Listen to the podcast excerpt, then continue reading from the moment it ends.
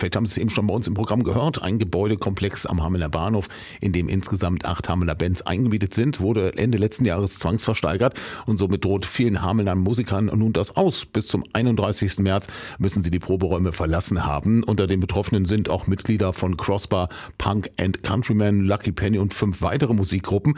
Ausweismöglichkeiten, Fehlanzeige, Konzertanfragen, wie beispielsweise auf dem Hamelner Pflasterfest zu spielen, müssten die Musiker in dieser Situation ablehnen. Also nichts geht mehr. Die Leute wollen gute Musik hören, dazu gehört Probe, das ist Arbeit. Das verstehen manche Menschen einfach nicht, dass das ein Handwerk ist, dem man nachgehen muss. Da geht Arbeit, äh, da geht Zeit rein, viel Freizeit wird geopfert, äh, damit man dann als Band auf der Bühne steht und den Menschen irgendwie eine gute Show liefern kann. Damit die Leute zufrieden nach Hause gehen, damit die Leute da bleiben, vielleicht auch ein Bier trinken sagt äh, Janko Krause, einer der Musiker, auch erst von der Auflösung des Problem äh, Probekomplexes am Hamelner Bahnhof betroffen. Doch nicht nur bestehende Bands müssten irgendwo proben, auch hätte der Mangel an Räumlichkeiten in Hameln-Pyrmont eine Signalwirkung an andere Musiker.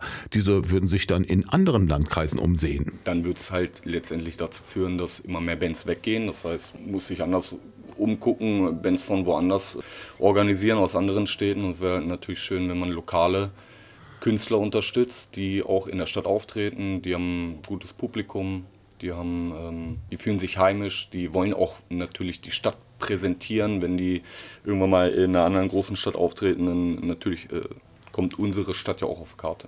Gemeinsam mit weiteren verzweifelten Musikern hat sich Jakub Krause an die Stadt Hameln gewandt. Man ging davon aus, diese müsse doch ein Interesse an einer funktionierenden Kulturlandschaft haben. Aber auch hier Fehlanzeige. Auch die Stadt wisse in dieser Sache nicht weiter, meint Pressesprecher Thomas Warmes.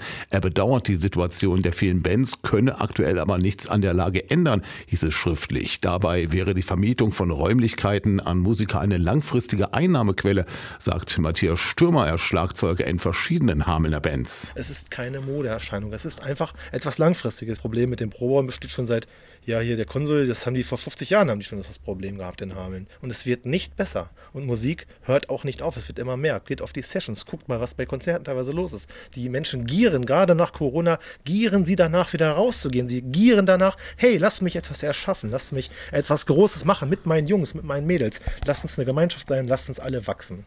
Ein Gebäudekomplex am Hamelner Bahnhof, in dem sich jahrelang acht Hamelner Bands eingemietet hatten, wurde jetzt Ende letzten Jahres zwangsversteigert.